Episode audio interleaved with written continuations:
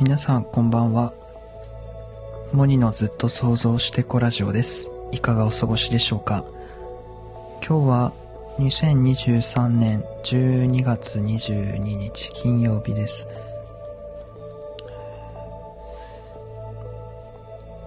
すごく寒いですね。ちょっとあの、このマイクがすごい音をね、拾うから、その、エアコンの暖房のスイッチを切ったんですけど、ちょっと寒くなってきたなっていう感じです、今。でもなんか本当音がね、拾っちゃうので、マイク。えー最近ちょっとね、あの、考えてることがあって、なんかこう、自分の、その、よく考えること、興味あること、自分のその心がピンといつも好奇心を感じることをなんかまた言語化できたのでちょっと喋ろうと思います。うーん人間の内側の世界ってほんと不思議だよねって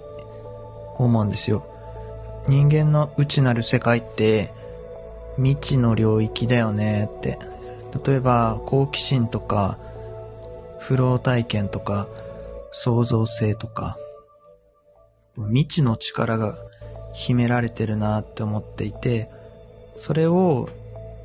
どうしても引き出したいっていうのがこうこうずっと昔からなんですよね。だから天才たちにすごく興味があってレオナルド・ダ・ヴィンチとかがすごく好きなんですよね。天才たちって、それこそ人間の、この未知なるエネルギーを、すごい発揮してる人たちだなって思うから、なんかそれを見て、自分もスイッチ入れたいなじゃないけど、内側をもっとね、出したいなって思うんですよね。うち、うちに秘める創造性ってやつを、もっと、この引き出したいっていうのが強いんですよ。だからそれにすごく価値を感じてるの、僕は。内側に眠ってる自分だけの可能性というか、自分が持ってる力っていうか、うん。眠る創造性みたいな。それをやっぱり引き出そうとしてきたんですね、ここ数年。うん、何なんだろうって。なんか自分の心が揺れ動く、反応するものを、こう、くくることができなかったんですよ。捉えることができなくて。うん、心の世界の話だし、精神世界の話だから、いろいろ本を読んだり考えたり話してみたりするんですけど、うーん、なんかこう、雲をつかむような感覚がいつもあって、でも、そうだ、自分は、そうなんだろう、人間の内なる可能性とか未知の力にやっぱ興味があって、それを表現したいし、うーん、なんか存分に発揮したいっていうのがあるんですよね。多分それって自分にしかできないことだったり、才能だったり創造性なんですよね。っていうなんか言葉で言い表されてるというか、今の世界ではそういうもの、人間の内にあるもの。うん。で、最近、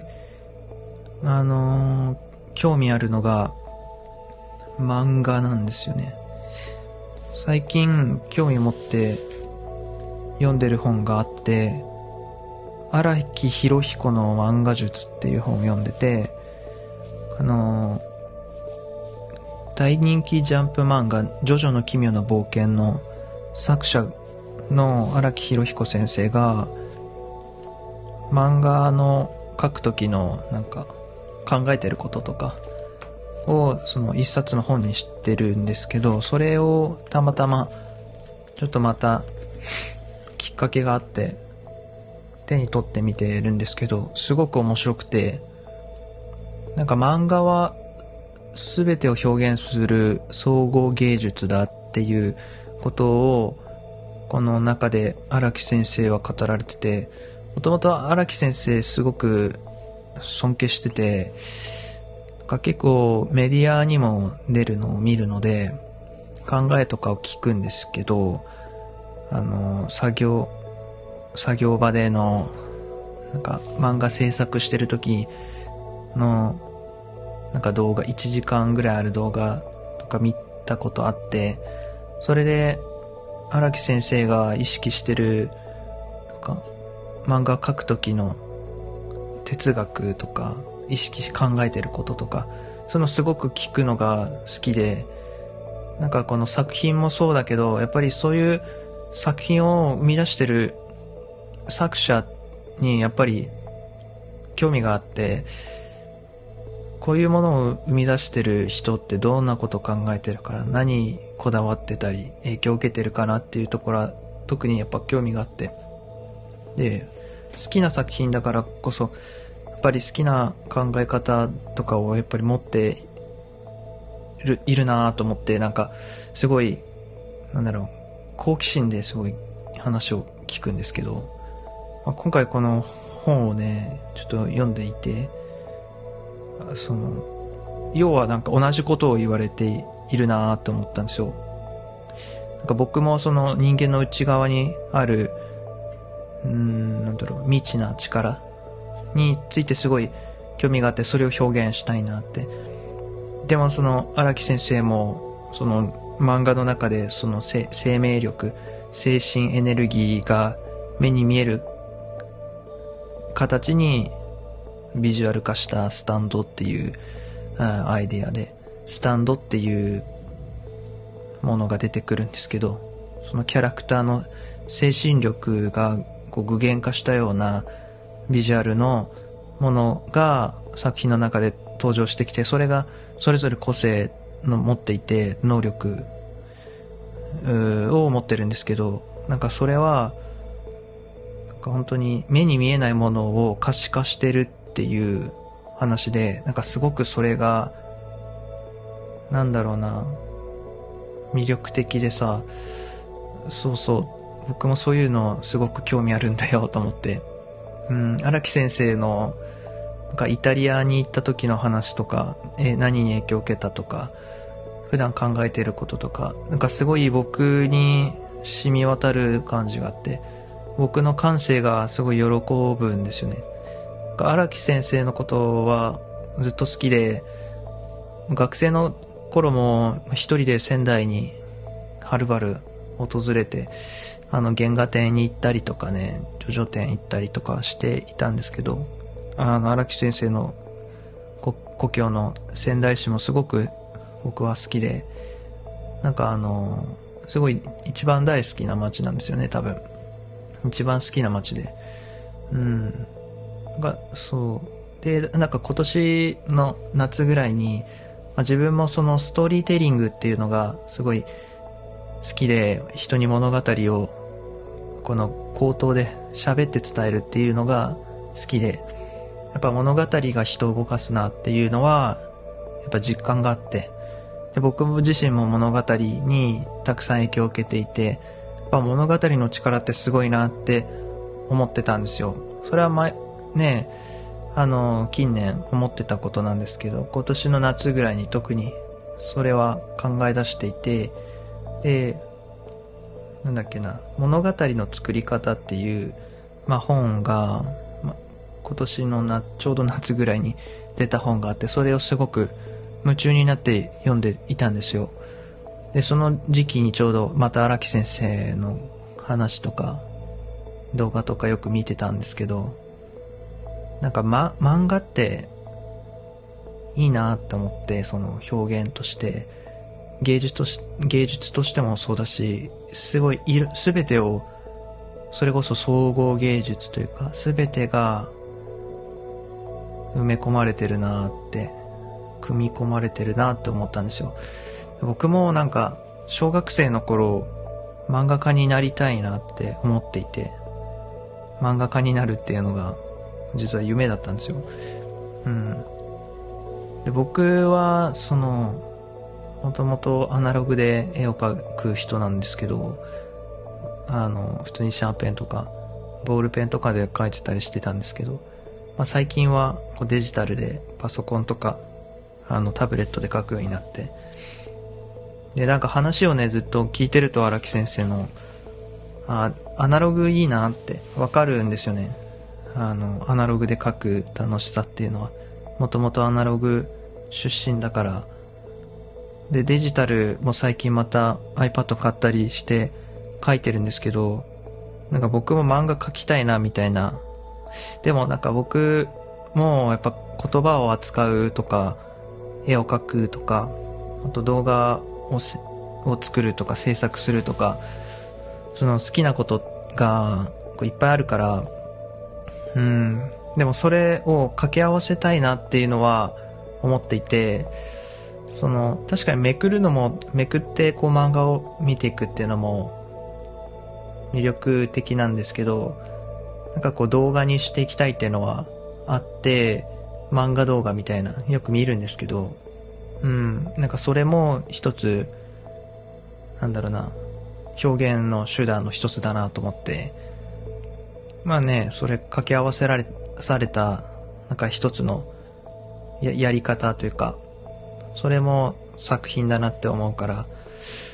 うん、それをやりたいなっていうのを、か考えてました。うん。うん、だね。なんかね、すごい、物語の作り方っていう本を読んでて、うん。なんかね、その、骨組みはすごい勉強したんですよ。概要というか、骨組みどう、どういう構成シーンがあって、ストーリーがあって、キャラクターがいて、世界観があってみたいな。だけどすごい、なんかリアルな、その作家、一人の漫画家としての荒木先生の考え方、エッセンスみたいなのが載ったこの本は、すごい、なんだろうな、ワクワクしたんですね。やっぱ好きな人を尊敬してる人の考え方とかはやっぱ共感できたりする部分が多くて、すごく勉強になって、すごい大変だろうなって思うんですけど、か、面白そうだな って思って、うん、例えばなんか、キャラクターの喋るセリフとかは、なんかこう美しい日本語を使えばいいってもんじゃなくて、やっぱこう自然な感じの言葉ででセリフは流れていってみたいな、とかなんかリズムが大事でとか、このキャラはそういうこと言わないなみたいな、なんかその人間観察ちゃんとして、あの、調査書みたいなの書いてみたいな。で、なんか、生い立ちを考えてどういうトラウマを持ってるかとか、なんか一人一人なんかこうキャラクター作っていく、その工程とかの、なんかプロセス、なんか聞いてて、すごいなんか面白そうだなって、ちょっとやってみたいな、みたいな、なんか、思ってました。うん。そう。なんかアニメーション作りたいっていうのがあって、だけど、なんかすごい一人で全部作るのは大変だろうなと思って、うん。だけどなんか、今日いろんなものに共感したけど、なんか絵は適当に描いちゃダメみたいな言ってたのが手を抜いちゃダメって一枚丁寧に描きそうそう手抜きの絵は描いてはいけませんってね丁寧に描くのが基本っていう絵はねいうのを言っていたのを聞いてがそうだね一枚一枚なんか丁寧に描くっていうのをすごいやりたいな、みたいな。アニメーションもちょっとやりたいんだけど、うん、なんか僕はどっちかっていうとやっぱりこのテーマがあって人間のあの内なる世界、未知の力っていうものをなんかね、可視化したいんですよ、もっと。超能力みたいなもんなのかな。最近ハンターハンターっていうまたアニメ見てるんですけど、なんかこれもやっぱ目に見えない力を可視化してる作品の一つだなと思って、なんか漫画ってすごい、いろいろ詰まってていいなと思うんですよね。絵もあるし、言葉もあるし、で、物語じゃないですか。で、物語とは、物語の本質って人間を描くことっていう話なんですけど、やっぱその、投影したいんですよね。その世界、世界観を作りたいな、みたいな。うーん。なんかね、結構、これ、できるのかなみたいな、ちょっとビビる気持ちがあるんですよね。自分で漫画を作るとか。でもやっぱ興味があって、子供の頃は、漫画描いてたんですよね、よく。で、なんかそれを友達に見せて、笑わせてたんですよ。友達に見せて、喜ばせるのが好きだったんですよ。で、中学ぐらいまでかな、なんかそういう漫画家になりたいとか、なんか絵を描くっていうことをすごいなんか自分の人生の真ん中に置いてた感じは中学生ぐらいまでだったかな。なんか高校生とか大学生とかなるとそういうのってなんか趣味になっていっちゃって僕は。それを仕事にするとか、なんか人生の真ん中に置くっていうのは恐れちゃっていて、いろんななんか影響とか価値観に自分のなんかやりたいこととか軸がなんかなくて感情をこう押し込むようになって、あの、間違えない人生にするっていうか、なんか、うん、じ、自信持たれる、自信持てる、なんか、人生にするっていうか、人に比べても、なんか遜色ないっていうか、劣らないもの、人生にしていかなきゃみたいな、なんかそういう考えに染まってて。うん。でもなんかやっぱりそれって自分の真の喜びじゃないからさ、すぐ吐き吐き出すようになるんですけど、偽りなので。うん。やっぱなんかこう、今年も振り返ってて、いろいろ、うん、紆余曲折したんですよ。今年1月振り返っても、まあ、ウェブライティングで、なんだろうな、独立したいなとか、思ってワードプレス、まあ、プログラミングとかちょっと、あの、コードとかやったり、ブログのライティング勉強してました、すごい。うん。勉強してたんですけど、なんかその、結局テーマがね、その、ウェブライティングとかブログって、あ検索結果に上位に上がるその考え方があって、それをだいぶ意識しないと、こう、アクセス数が伸びないとか、マネタイズできないとか、なんかそんな風に勉強していて、あんまり最初はね、やるぞみたいな、それでフリーランスになっていくみたいな考えをすごい、あのー、強く持ってたんですけど、なんかいまいちね、自分のテーマ、こういう、なんだろうな、人間の内側からこう出てくる未知のエネルギーみたいな、その素晴らしさとか、みんなもそういう内なる創造性を引き出してほしいみたいな、そういう価値を伝えるには、まあブログっていうのが、あんまりこう、自分の手段として合ってないなっていうのを思ったし、2ヶ月ぐらいだったかな、でも2、3ヶ月ぐらいは熱中してたんですけど、チャット GPT も来て、まあ、こう文章を書くっていうのが、まあ、しばらくこう未来見たときに、こう、あんまり市場的にも伸びないかなっていうのをなんか見切ったのもあってやめたんですよ、途中で。まあ一応やってみたって感じで。うん。っていうのがなんか今年の前半だったんですよね。で、中盤ぐらいからやっぱ僕は対話するのが好きで、こう、セッションとかもっとやっていきたいなと思って、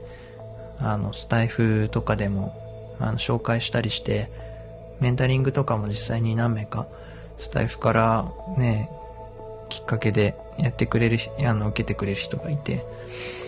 で、まあ、個人的に良かったなと思ったのは、メンタリングした後、対話した後自由なお話しさせていただいた後、どういったこう相手の印象というか、話をする中で出てきたイメージをこうイラストにしてからあげるっていうのが、すごくなんか喜ばれたのが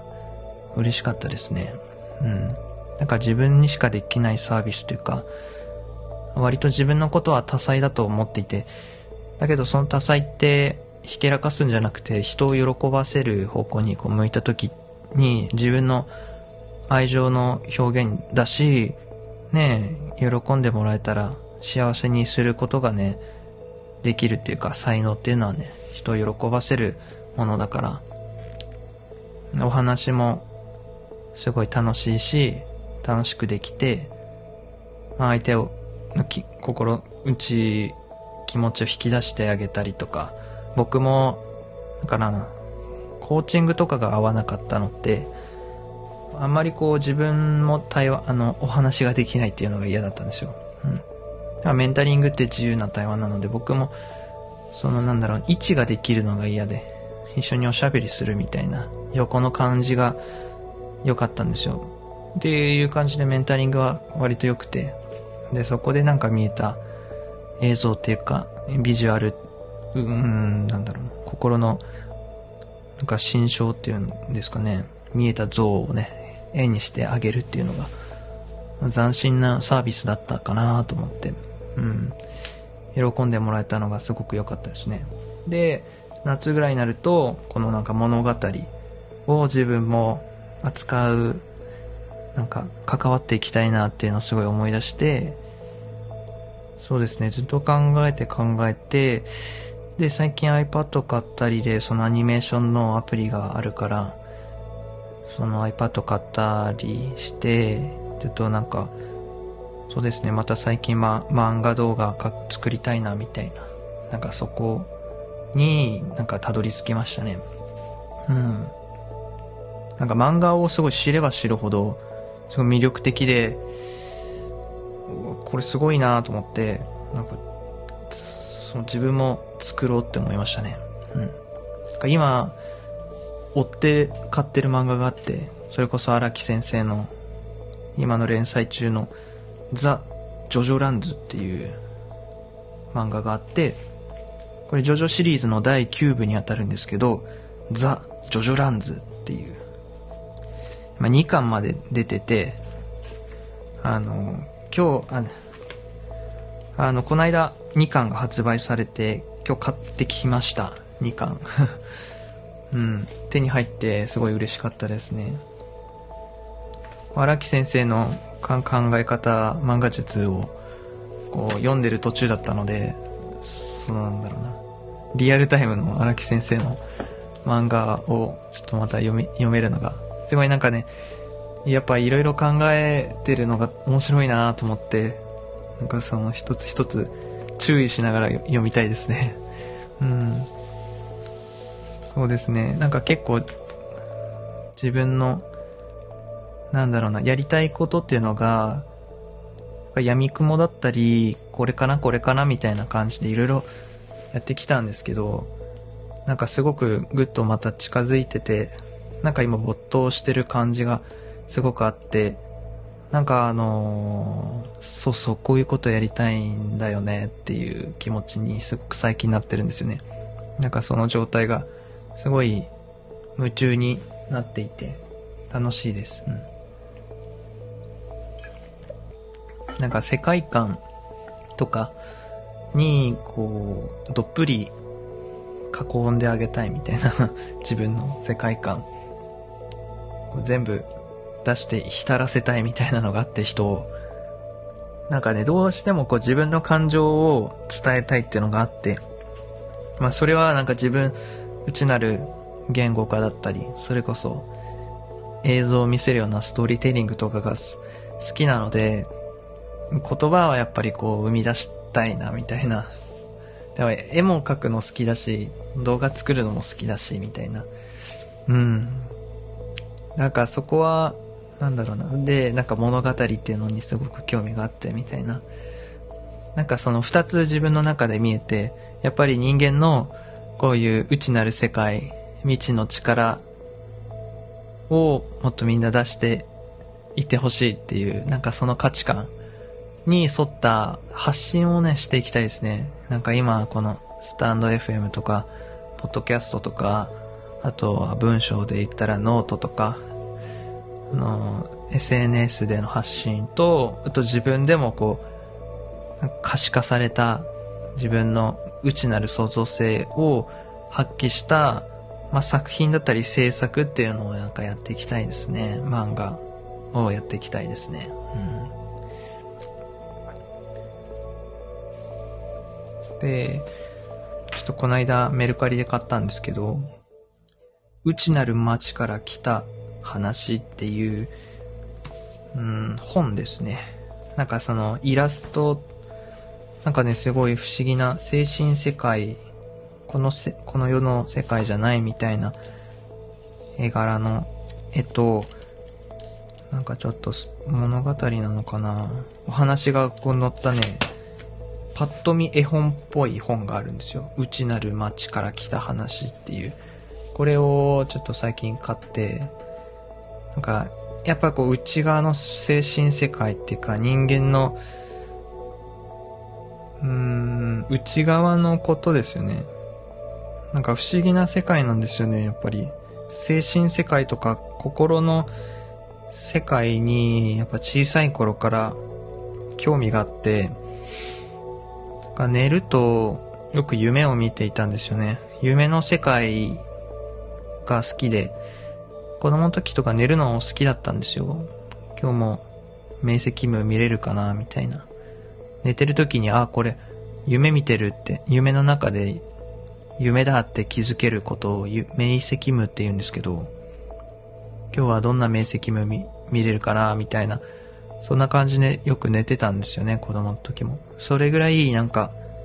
人間のこのよくわからない不思議な世界、内側にある内なる世界にすごく興味があるんですよね。たまにそれを表現してる人を見かけるんですよ。荒木先生もその一人だなって僕はあの見つめてるんですけど、なんかすごい加速させられるというか表現に、そう、内側には眠ってるまだ未知な宇宙みたいに未知な世界が人間の中にはあるんだみたいな。それを出したいんだ僕はあって。で、それを出してほしい人にもって思うの。うん。かどうやったらそれを引き出せるかなって、引き出してあげられるかなってのも思うし、でもそれはやっぱり自分がなんか引き出して行った先の話だと思うんですよね。うん、まずは自分が引き出すっていうこと。自分が引き出してそれを見せてあげることっていうのが、うん、一番こう人にも引き出させるかなって予感してるんですよ。うん、なんかそんな話ですね。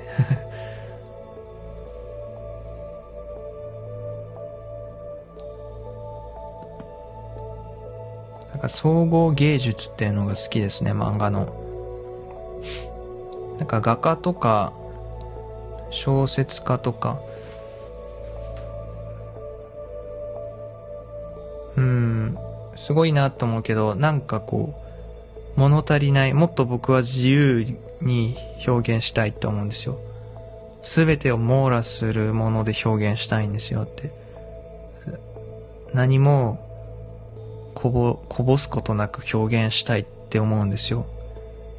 それで言ったら漫画はすごく近いんだなって思いました。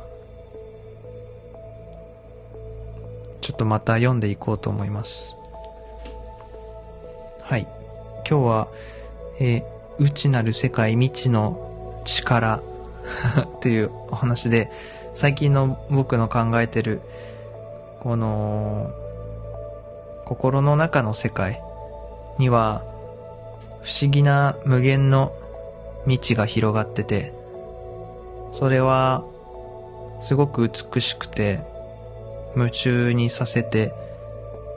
未だないものを生み出させる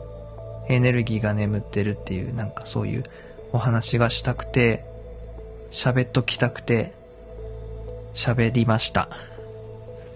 多分このライブ今年で最後になるんですけど、また来年もたくさん言葉にしていこうと思います。それでは、モニのずっと想像してこラジオでした。お聴きいただいた方、ありがとうございます。